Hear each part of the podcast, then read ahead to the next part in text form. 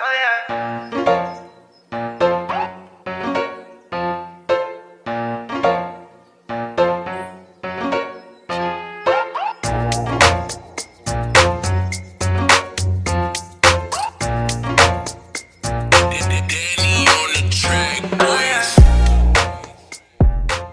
Bonsoir à toutes, bonsoir à tous. Bienvenue si vous nous rejoignez, oui, toujours sur Rage, mais cette fois-ci, pas avec les sons d'aujourd'hui et de demain, non, avec les culottés du genre humain. Oui, même si on aura un petit peu de musique, bien évidemment. Une émission assez spéciale puisque nous accueillons un invité qu'on vous réserve pour la deuxième partie de cette émission du mois de décembre autre particularité, c'est les fêtes, c'est Noël. On aura deux émissions de décembre aujourd'hui, ce jeudi 10 et la semaine prochaine également. Et bien évidemment, je ne suis pas seul pour faire tout ce travail extraordinaire. Il y a avec moi Sarah. Bonsoir Sarah. Bonsoir. Euh, ça va? Petite... Euh, un petit. Petite coulure du, petite coulure du nez, c'est normal. Cette saison, cette saison.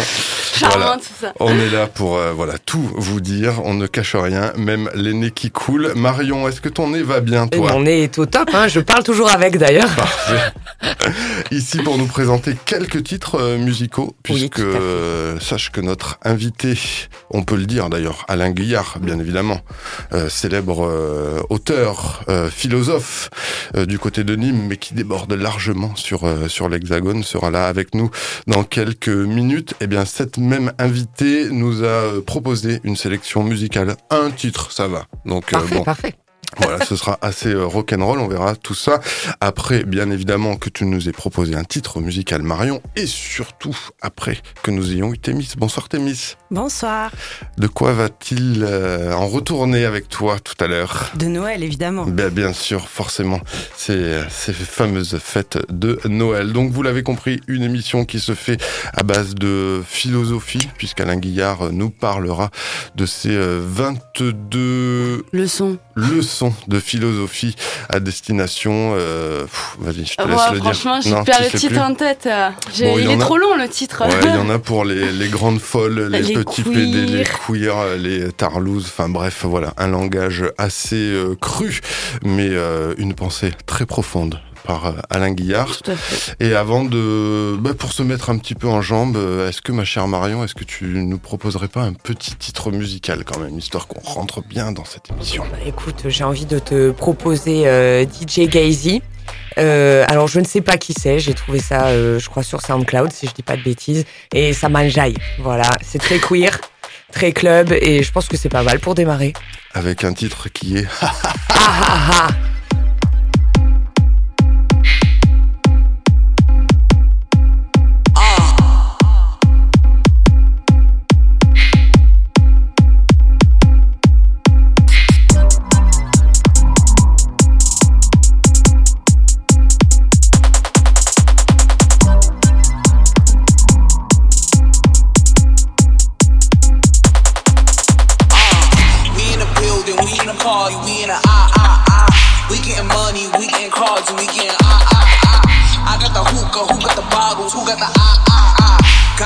bitch.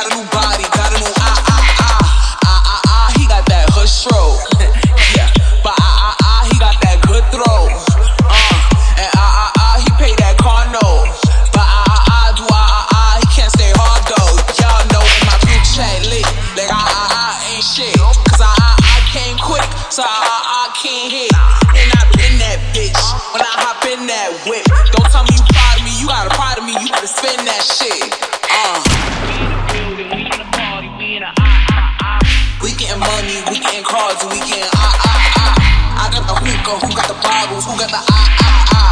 Got a new bitch, got a new body, got a new ah ah ah. We in the building, we in the party, we in the ah ah ah. We getting money, we getting cards, we getting ah ah ah. I got the hookah, who got the bottles, who got the ah ah ah. Got a new bitch, got a new body, got a new ah ah ah. Pay my niggas and left with a daddy. Uh, the way that she eat it, I might call her zaddy. Yeah, she all in my titties, she all in my fatty. And after we done, I give her Uber send him to Addy. Bitches be married, I'm in that new cheap wag. This ain't no Gucci bag. I put in work and got me a perk, and I see why you be mad. I say the city is city. I got the key to my city. I got the swipers, I got the lifers, I got it counting the millies. We in the building, we in the party, we in the ah ah ah.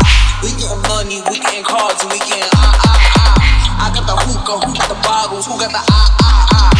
Got a new bitch, got a new body, got a new ah ah ah. We in the building, we in the party, we in the ah ah ah. We getting money, we getting cars, we getting ah ah ah. I got the hookah, who got the bottle, who got the ah ah ah.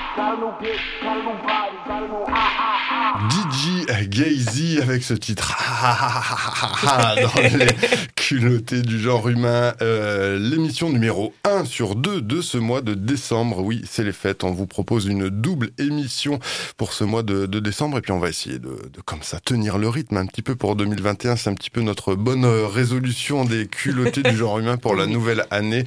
On va effacer 2020 euh, et euh, toute cette euh, terrible actualité avec vous les filles. Ça va toujours bien, Sarah? Oui, ça va toujours. Hein. Prête à accueillir Monsieur Guillard? Ouais, j'ai hâte. Un petit peu, ouais, ça, je le sais. J'en entends parler depuis plein, plein, plein de jours. Laisse tomber, c'était assez incroyable. Marion, tout va toujours bien? Ah, mais moi, je suis au top, moi. Parfait. On passe euh, quand même à quelque chose de, de grave. J'allais dire, on va essayer d'effacer 2020, mais non, puisque Thémis est là pour nous rappeler à quel point nous avons plein de soucis, j'en suis sûr. Black Madonna C'est un peu le caca. Dans mon monde à moi, il n'y a que des poneys. Ils mangent des arcs-en-ciel et ils font des caca papillons. Bon, alors cette année, pour Noël, on peut dire que toute l'humanité a quand même dû être hyper sage pour que le Père Noël s'occupe si bien de nous tous. Comme quoi, le confinement, ça a du bon. Je veux dire, ça fait quelque temps qu'on nous mitraille la gueule avec le sujet du ou de la Covid, je sais pas très bien. Et là, au miracle, alors qu'en principe il faut des années pour le mettre au point, là ça y est, on nous sort un vaccin en moins d'un an. Si ça, c'est pas la preuve de l'existence du Père Noël. Les sceptiques ont plus beaucoup d'arguments maintenant pour démontrer qu'il n'existe pas. Le Père Noël, hein, pas le vaccin. Mais quel beau cadeau de Noël quand même. Cette année, on est gâtés mes amis. Et qu'est-ce que je vois sur ces news? 61% des Français seraient contre Non mais quelle bande d'ingrats quand même. Bon, c'est vrai qu'un vaccin dont on n'est pas certain qu'il nous protège, et encore moins qu'il évite la propagation du virus, et qui pourrait avoir une dangerosité grave entre 3 et 8% des cas, selon les communiqués de presse des deux plus gros labos, dont je tairai le nom parce qu'en vrai, on sait que c'est des lutins du Père Noël. Donc je disais, des effets secondaires handicapants entre 3 et 8% des cas face à une maladie qui, elle, est mortelle dans 0,5% des cas. Le français moyen se demande si ce n'est pas trop gros pour être vrai. Et je le comprends. Mais c'est parce qu'il ne croit plus au miracle de Noël. Et puis, comme si c'était pas assez magique, ce n'est pas n'importe quel vaccin qu'on nous propose.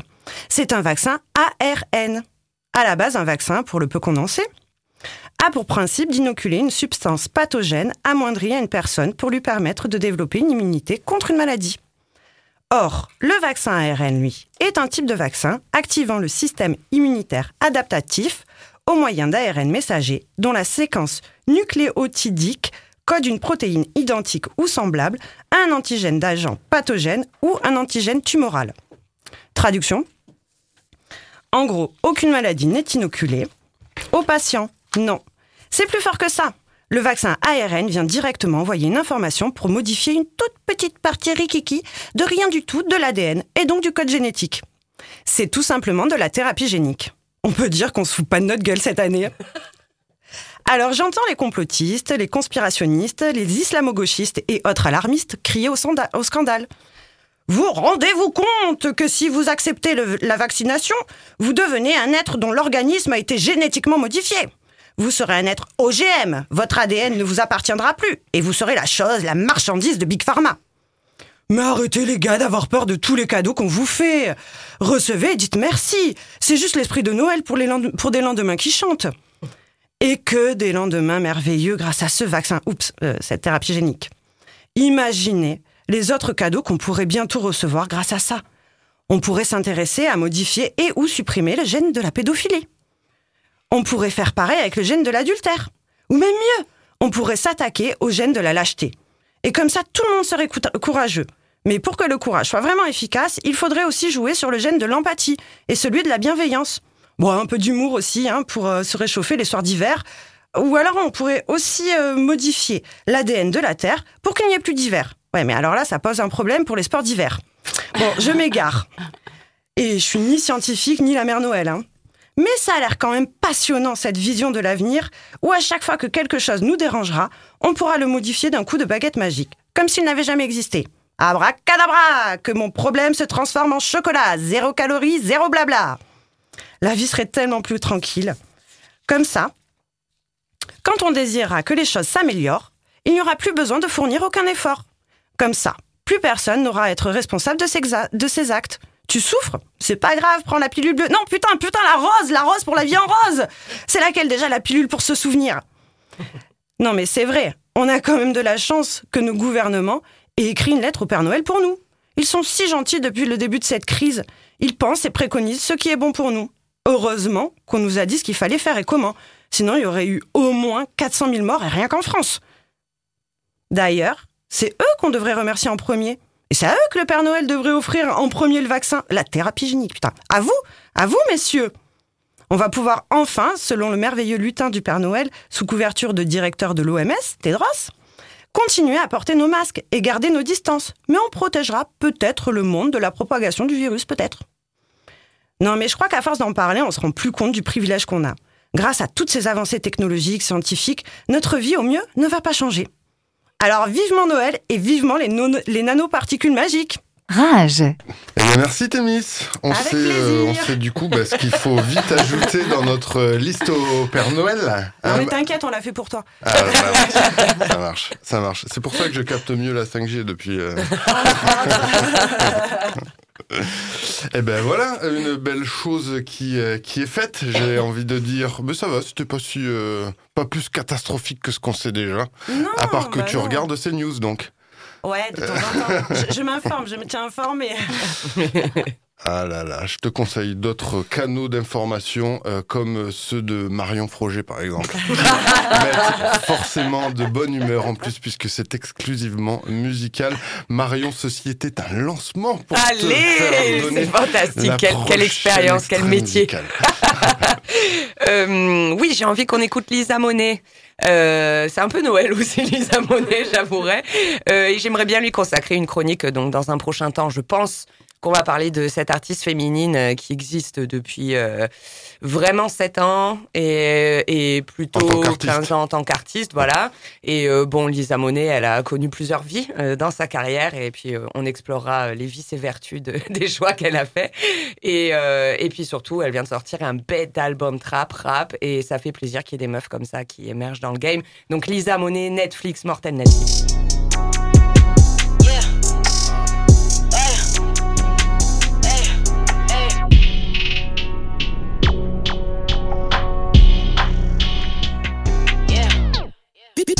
Que je suis la reine mère. Sans moi, le game n'a plus de boss, c'est la merde. Je t'apprends comment évoluer dans le trash. Je suis la mieux placée pour te faire du sale. Je deviens relou quand j'enchaîne plus de trois vers. J'ai aucune biche qui se prend pour un trappeur. J'aimerais que ma vie me fasse quoi, Mirror River. C'est ça que je vais encore appeler mon clipper. Est-ce que tes infos sont exactes? Fais aucune passe. Ouais, je suis la reine du sale. Y'a que du fait dans tes phases. Des personnes, tu cries victoire. Assume tes actes. Je sais que je suis sexy, hey. Regarde ce net, je suis dans Press Me, hey. Laisse-moi prendre un bol de Nestlé, hey. Me mettre bien devant Netflix, hey. Ton meilleur client vient me check. Cause he wanna break on my neck. Laisse-moi prendre un bol de Nestlé, hey. Me mettre bien devant Netflix, hey. Ton meilleur client vient me check. Cause he wanna break on my neck.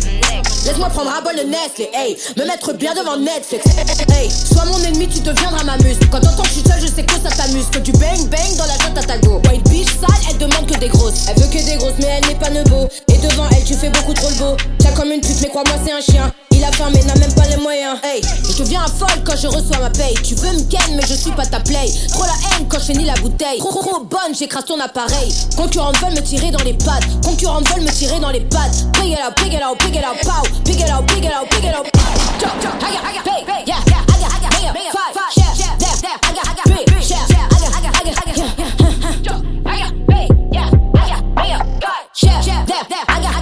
Yeah, ton meilleur client vient me check. Cause he wanna break on my neck. Laisse-moi prendre un bol de Nestlé, hey. Me mettre bien devant Netflix, hey. Ton meilleur client vient me check. Cause he wanna break on my neck. Laisse-moi prendre un bol de Nestlé, hey. Me mettre bien devant Netflix, hey. Ton meilleur client vient me check. Cause he wanna break on my neck. Laisse-moi prendre un bol de Nestlé, hey. Me mettre bien devant Netflix, hey. Ton meilleur client vient me check. Cause he wanna break on my neck. Laisse-moi prendre un bol de Nestlé, hey. Me mettre bien devant Netflix, hey.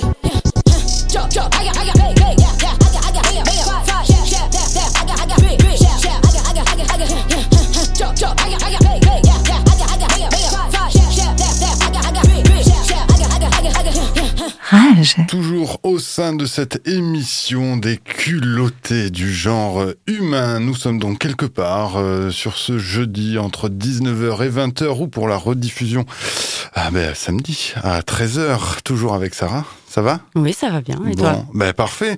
On est euh, surtout en bonne euh, compagnie, donc ça ne peut euh, caler avec, j'ai envie de dire, la plus belle barbe de la philosophie littéraire de la région, voire même de, de l'Hexagone. Alain Guyard, bonjour. Bonjour, très, très honoré de cette description. Ah bah, quand même, je suis sensible à ces, à ces charmes capillaires et pileux même. Euh, on n'est pas là pour parler de, de poils, même si peut-être, et on pourra en parler, mais pour parler des 22 leçons de philosophie par et pour les mauvaises filles, les goudous, les travelots, les queers, les petits PD et les grandes folles. C'est bien le titre de ce livre édité chez le Dilettante, euh, sorti fin octobre, si je ne dis pas de bêtises. C'est ça, première semaine de novembre. Voilà, et eh ben encore plus frais dans, dans l'actu. Euh, ben pour euh, détailler ce livre, on va démarrer avec toi, Sarah, si tu le veux bien. Tout à fait. Euh, donc c'est une belle couverture, hein, bien rose fuchsia, où on a le plaisir de voir euh, Monsieur Guyard en talon, euh, très bien accompagné. Hein. Euh, et d'ailleurs, ça me fait poser la question de pourquoi vous avez choisi de poser comme ça en première de couverture, euh, aux côtés entre autres d'Angela Davis et de Simone de Beauvoir. Bah parce que j'ai un très très gros travers narcissique et j'ai besoin d'avoir des, des, supports qui compensent ma faiblesse de psychologie. Donc Ouais, ouais. Euh, en fait, on s'était dit, euh, on s'était dit à la base qu'on voulait euh, reprendre une espèce de charte graphique qu'on avait mis au point avec un bouquin que j'avais écrit il y a quelques années qui s'appelait 33 leçons de philosophie par et pour les mauvais garçons. Et il y avait trois trois escogriffes là qui, qui roulaient des mécaniques qui étaient un peu ridicules. Et on s'était dit on va garder un peu la même ligne. Sauf que là, ben on avait que des gonzesses à la, à la scène et en, et en couverture et on voulait un mec aussi un peu ridicule. Et je me suis dit, allez, je suis prêt à me sacrifier, je, je garde la barbe, mais je rajoute les, les hauts talons et ma foi, on verra ce que ça donnera. Ça vous va bien. Ça vous va bien. Euh, justement, comment vous est venue l'idée d'écrire sur euh, les oubliés et les invisibilisés, euh, invisibilisés pardon, de la philosophie? Ben, En fait, quand j'avais écrit les, les, 33 leçons de philosophie par et pour les mauvais garçons, j'ai fait ensuite la tournée des, libraires, comme ça se fait habituellement, pour, euh, promouvoir un peu le bouquin. Et euh, mon public était, euh, mon auditoire était à 75% des composés de femmes. Parce qu'en France, en fait, le lectorat est extrêmement féminin. Les femmes, elles n'ont pas peur de penser. Elles n'ont pas peur de se mettre dans des bouquins, elles n'ont pas peur de, de, se mettre à la place des autres. Et les bonhommes, ils ont vraiment l'impression de baisser culotte dès qu'ils font une expérience de pensée comme ça, dès qu'ils font un peu d'introspection. Et donc, euh, moi, j'arrive dans les, dans, les, dans les librairies comme ça, avec plein de bonne volonté, et je raconte euh, mes 33 leçons de philosophie par et pour les mauvais garçons. Et très vite, des voix se lèvent dans l'assemblée qui me disent, mais pourquoi, pourquoi que des, que des, que des mauvais garçons? Enfin, il y a aussi des très mauvaises filles parfois avec un œil un peu pétillant quand même, on me fait la remarque. Et euh, c'est vrai que ça m'a mis un petit peu en route et je me suis dit, euh, euh bah, effectivement, moi-même, au fond, j'étais complètement euh, aliéné hein, à l'idée selon laquelle la philosophie, elle était hyper masculinisée. Et, et alors, je, m'en étais pas rendu compte. Faut vraiment reconnaître les choses comme elles sont. Je m'en étais pas rendu compte. Et j'ai commencé à faire une espèce de travail. Au début, c'était simplement un travail, on va dire un peu d'exhumation, retrouver euh, des femmes philosophes. Et chemin faisant, je me suis rendu compte que c'était beaucoup plus grave que ça. C'était pas simplement repérer des femmes philosophes, mais c'était découvrir que la philosophie était une matière euh, qui, qui maintenait et qui solidifiait au fond le pouvoir masculin. Et donc, c'est la raison pour laquelle c'était hyper important d'écrire ce bouquin. Ah, donc pour rebondir sur ce que vous disiez, moi je, je j'ai eu la chance de vous avoir à l'époque, hein, ça remonte maintenant euh, comme prof euh, de philo. Et ben oui, la barbe blanche, allez, c'est bon, j'ai compris deux fois. non, vous n'êtes pas le Père Noël. Euh, et c'est vrai que euh, j'ai jamais entendu parler de, de, de philosophes euh, femmes. donc la philosophie, donc, elle serait un outil aussi de, de domination masculine à vos yeux? Euh, je pense, euh, déjà, effectivement, je pense qu'il faut revenir à, la première remarque que tu as faite. C'est que quand tu jettes un coup d'œil au manuel de philosophie qui sont par exemple en, en, terminale pour les élèves qu'en font, tu découvres en fait qu'il y a, je, enfin, j'ai jamais tenu de statistiques, mais je suis persuadé qu'il y a au moins 95% de bonhommes. Et les rares bonnes femmes, c'est toujours les mêmes. Euh, tu vas avoir un petit coup de Hannah Arendt, tu vas avoir un petit coup de peut-être un peu de, Simone Veil. Alors il y a deux Simone Veil, il y a celle qui s'est battue pour l'avortement, puis il y a une autre qui était une philosophe française dans les années dans les années 30-40. Et puis qui est-ce que tu auras peut-être un petit peu euh, Simone de Beauvoir, mais en tant que telle, euh, on la pense toujours comme la femme de Sartre, mais on la pense pas en tant que telle comme philosophe à part entière. C'est un petit peu comme euh, la femme de Picasso qui était aussi peintre, mais on la pense comme femme de. Et donc, effectivement, ta première approche, on pourrait presque dire statistique, elle est vraiment fondée. Il y a quelque chose qui est très troublant, c'est que il y a très très peu de femmes philosophes. Alors, moi, quand j'ai quand j'ai constaté ça, j'ai voulu euh, mener l'enquête. Et dans un premier mouvement, euh, je suis arrivé à cette première conclusion, euh, dont tu vas voir qu'elle est un petit peu de surface. Et la première conclusion, c'était ça. C'était, au fond, les femmes sont pas philosophes parce qu'elles sont dans une société qui est une société majoritairement patriarcale. Comme il n'y a pas beaucoup de femmes qui sont chefs d'entreprise ou pas beaucoup de femmes qui sont générales d'armée, et t'as pas beaucoup de femmes qui sont philosophes.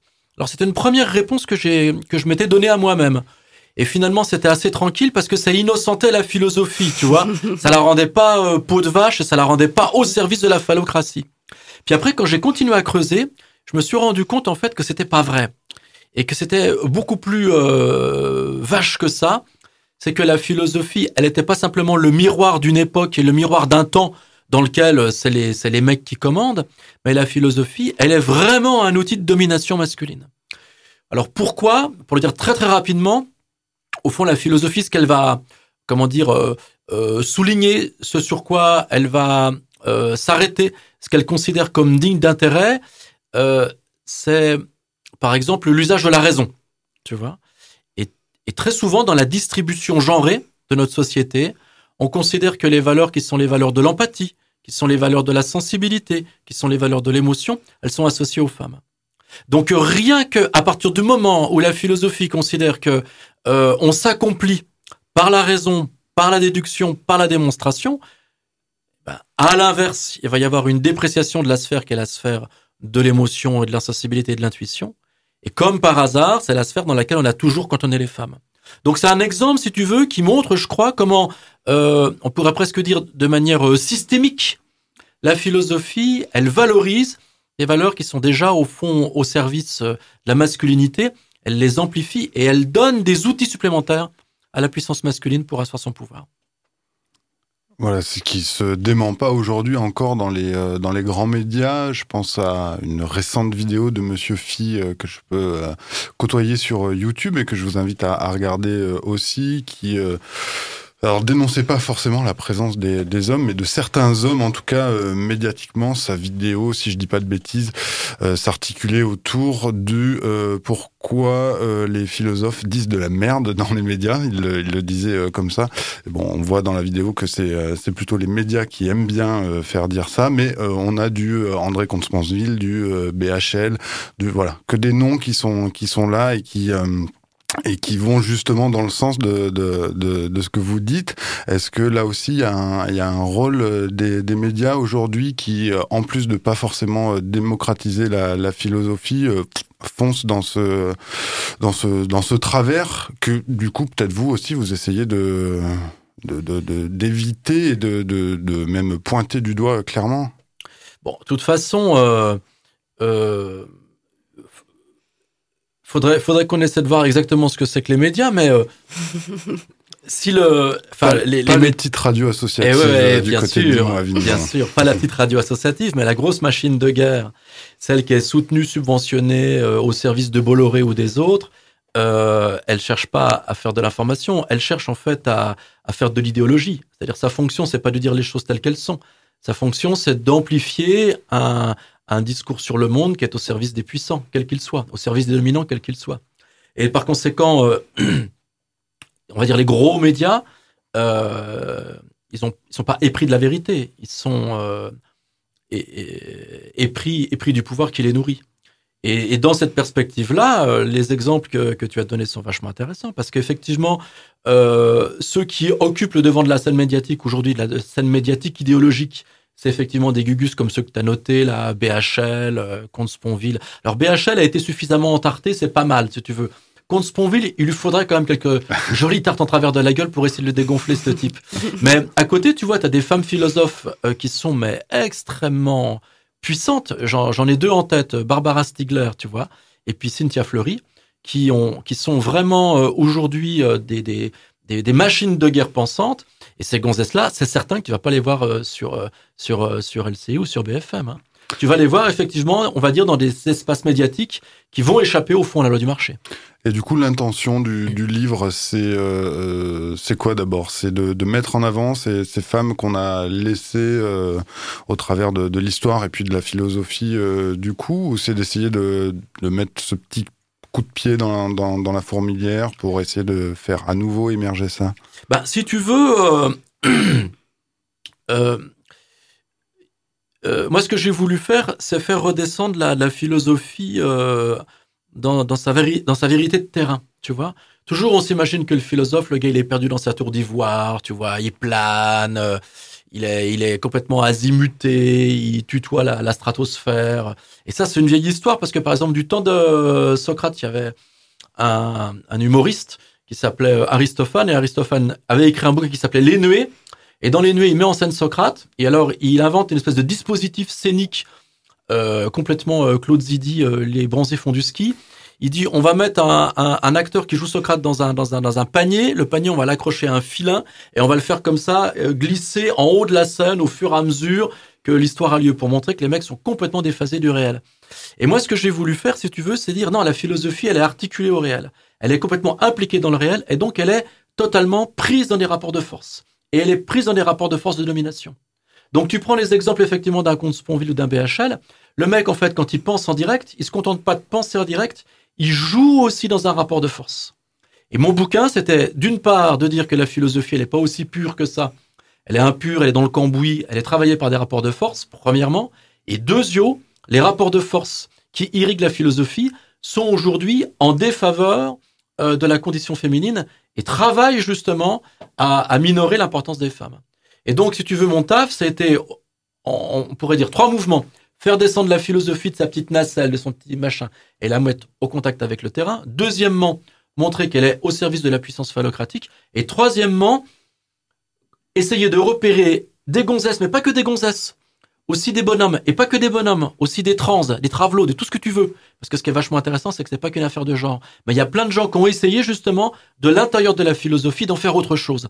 Et c'est le portrait de ces gens-là, hommes, femmes, trans, tout ce que tu veux, qui se sont emparés de la philosophie dans le rapport de force, afin de faire en sorte qu'elle échappe à un rapport de domination masculine. C'est ça que j'ai voulu faire avec ce bouquin. Vois-tu?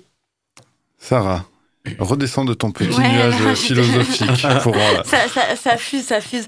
Euh, dans, dans le bouquin, donc que je n'ai pas pu encore euh, lire, hein, parce que je, je vis la philosophie tous les jours et, et de 7 heures du matin jusqu'à ce que je me couche hein, en tant que femme. Donc c'est un peu compliqué de trouver le temps de lire, mais je philosophe beaucoup. Mais des petits extraits que, que j'ai pu lire par-ci par-là, j'ai pu voir que vous utilisez beaucoup l'argot. Et l'argot est selon hein, le, le dictionnaire Larousse, que je cite, ensemble des mots particuliers qu'adopte un groupe social vivant, replié sur lui-même et qui veut se distinguer et ou se protéger du reste de la société. Certains corps de métier, grandes écoles, prisons, monde de la pègre, etc. Du coup, euh, m'est venue une question. Est-ce que l'usage de l'argot, parce que vous l'utilisez beaucoup, euh, est un moyen de vous protéger euh, des personnes qui seraient tentées de vous coller l'étiquette euh, de sexiste? Ben, je pense pas. Déjà parce que l'argot en fait est vachement sexiste. Euh, l'argot, euh, disons euh, historiquement, c'est ça a été une langue qui a été utilisée par par la pègre. Et euh, la pègre, c'est aussi un, monde qui est hyper masculinisé, quoi, hein, qui est hyper hyper violent, et dans lequel en fait les métaphores les plus importantes, c'est les métaphores autour de la thune et autour du sexe en fait. Et puis la troisième, c'est autour de la violence, parce que c'est le reflet en fait du monde de la pègre. En fait, euh, je me suis pas vraiment posé la question d'écrire en argot, euh, mais euh, en fait, le, il y a dix ans de ça, quand j'ai écrit le premier bouquin au dilettante, euh, en fait, pour tout te, di- pour tout te dire, ça s'appelait La Zonzon, Mhm. et c'était l'histoire d'un philosophe qui descend en prison. Ça me reflète un petit peu parce que ça fait quand même 20 ans, de, 20 ans que je fais de la prison, euh, de la philosophie en prison et, de la, prison en philosophie. Euh, et en fait, quand j'ai quand j'ai écrit ce, ce bouquin-là, dans la première version, j'avais essayé d'avoir une langue très polissée, très propre, très euh, très pas moi en fait. Et mon éditeur avait reçu le, le, le bouquin, je l'avais envoyé, c'était pas encore mon éditeur à l'époque. Un jour, il me téléphone comme ça, j'étais en haut d'une échelle en train de gratter un mur, je sais pas quel merdier. Téléphone comme ça, il me dit machin, Guyard et tout. Je dis oui, oui, oui.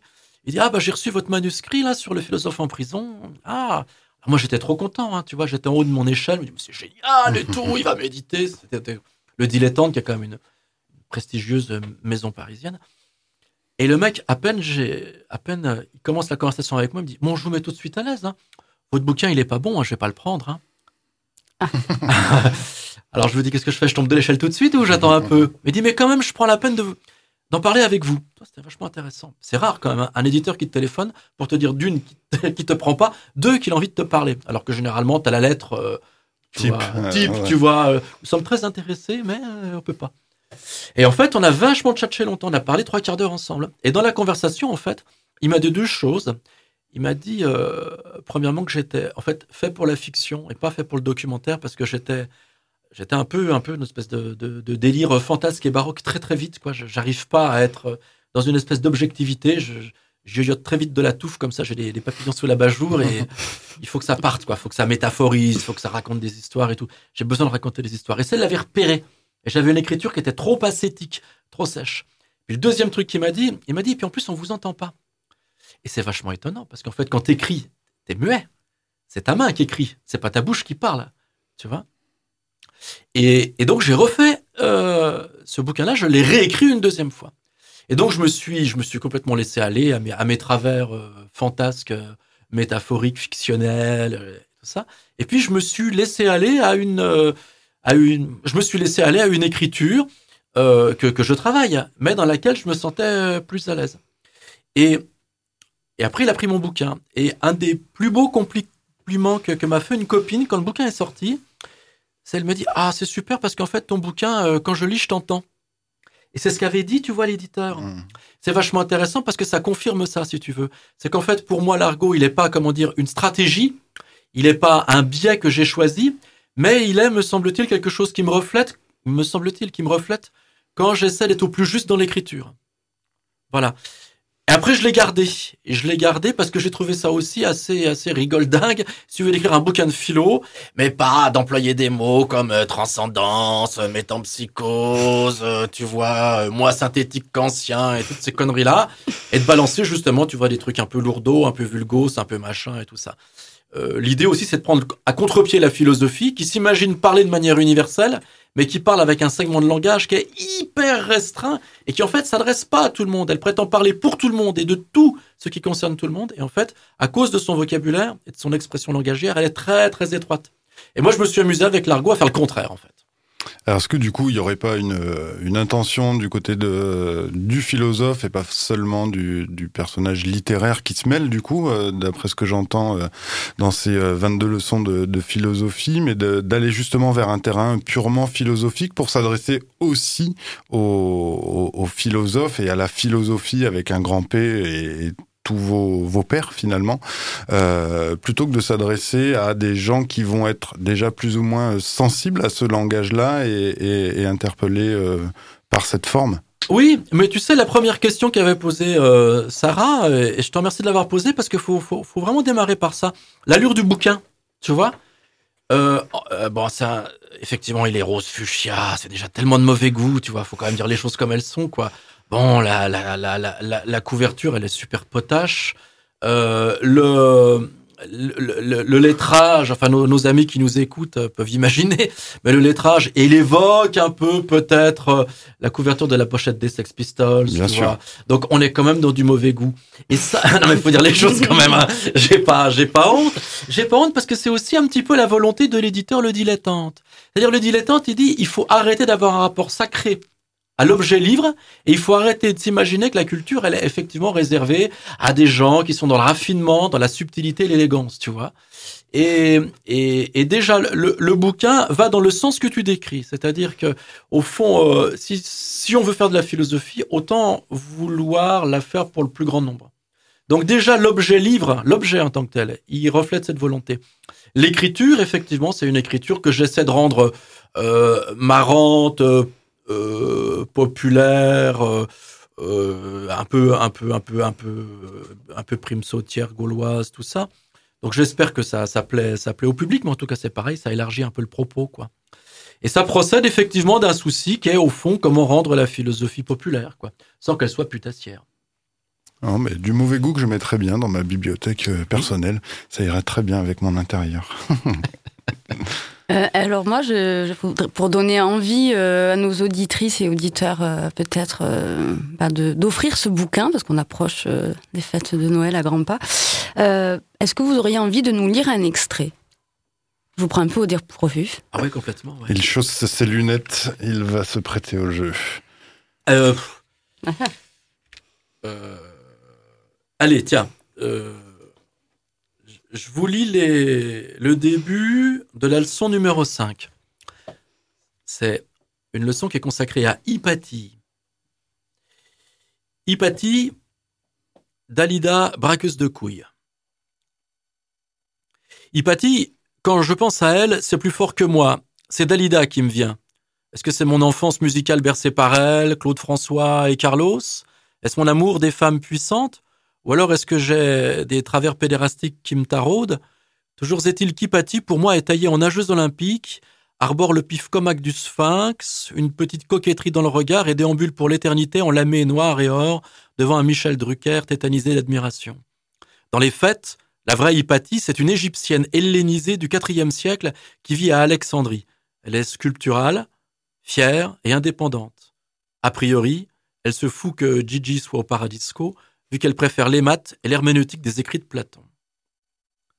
À cette époque, Alexandrie, c'est un grand centre urbain, cosmopolite et raffiné, le fleuron de la civilisation antique.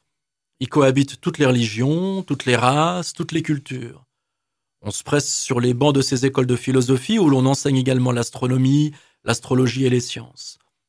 La bibliothèque d'Alexandrie, à l'époque, devait être quelque chose comme le campus de Berkeley, les meilleurs profs du monde, des étudiants de toutes les nations du globe, avec, en sus, grâce à la proximité du Maroc voisin, une herbe d'excellente qualité. Normalement, son destin social à Hypatie, en tant que femme égyptienne, l'appellerait à passer de la cuisine de son père à l'alcôve de son époux sous la vigilance pointilleuse de ses frères. Car le IVe siècle, en Méditerranée, pour une bonne femme, ça se résume à tisser la quenouille, être ignare et féconde, et s'accomplir dans la soupe de lentilles et le torchage infantile. Mais notre Dalida s'embalèque du fifre à grelot, des crèmes dépilatoires et des érythèmes fessiers de bébé. Ben merci beaucoup, monsieur Alain Guillard. Dans cet extrait donc des 22 leçons de philosophie, je vous le redis encore, par et pour les mauvaises filles, bien sûr, mais aussi les goudous, les travelots, les queers, les petits PD et les grandes folles, disponibles eh bien chez la, le dilettante, pardon, euh, et toutes les bonnes euh, boucheries du coin, bien évidemment. La bonne boucherie. C'est ça. Sarah, dernier mot de conclusion. Tu veux redire ton admiration pour euh, Alain Guillard une dernière fois au, au micro? Monsieur Guillard, je vous admire. Ah, c'est parce que c'est voilà, c'est tout. non, merci beaucoup d'être venu, vraiment, merci. Merci infiniment. Euh, c'est un plaisir et un honneur. Et puis, n'hésitez euh, pas, hein, la porte est ouverte quand Avec vous grand voulez. plaisir. Venez. Avec grand plaisir. Il fait bon dans ce studio. Oui. Merci encore. Merci à vous, merci de votre accueil. Rage.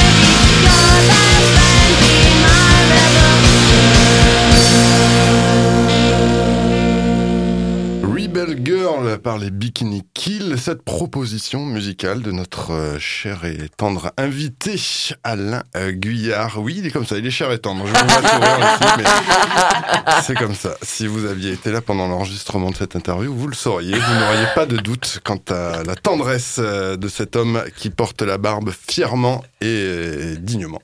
C'est- voilà. Jaloux. Ouais, un peu, ouais, c'est vrai.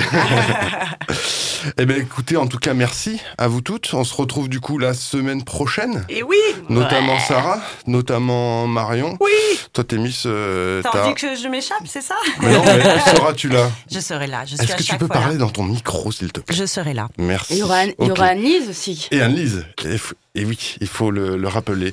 Ben, du coup, euh, que faut-il dire encore? On va souhaiter une excellente euh, soirée à tout le monde. Sur Rage. sur Rage, bien évidemment, ou alors, pas soirée, mais après-midi, si euh, les gens écoutent ça pour la rediffusion du samedi à, je sais jamais, 13 heures. 13 heures. Oh. ça va rentrer, ça va rentrer. En 2021, allez, promis, moi je saurai à quelle heure est la, rediffusion. Ouais. En 2021, ça rentre. Ouais. la punchline de conclusion, merci Témis. Avec plaisir. Portez-vous bien. Plaisir d'offrir, joie de recevoir. C'est Noël. Je crois, je- la- semaine prochaine, je crois que je vais parler masturbation, vraiment. Euh, Ah ouais Ouais, ouais. T'es trop chaud, Ouais. meuf. Et moi, avec Lisa Monet, ça Voilà. va déchirer. Ouais, mais justement, tu vois, Ça va être une émission cul en fait. Pour Noël, on offre du cul ou pas C'est dans les Ben, culottés. ouais. c'est ça, le culotté quoi. Le numéro culotté. Bref, portez-vous bien. Venez me chercher.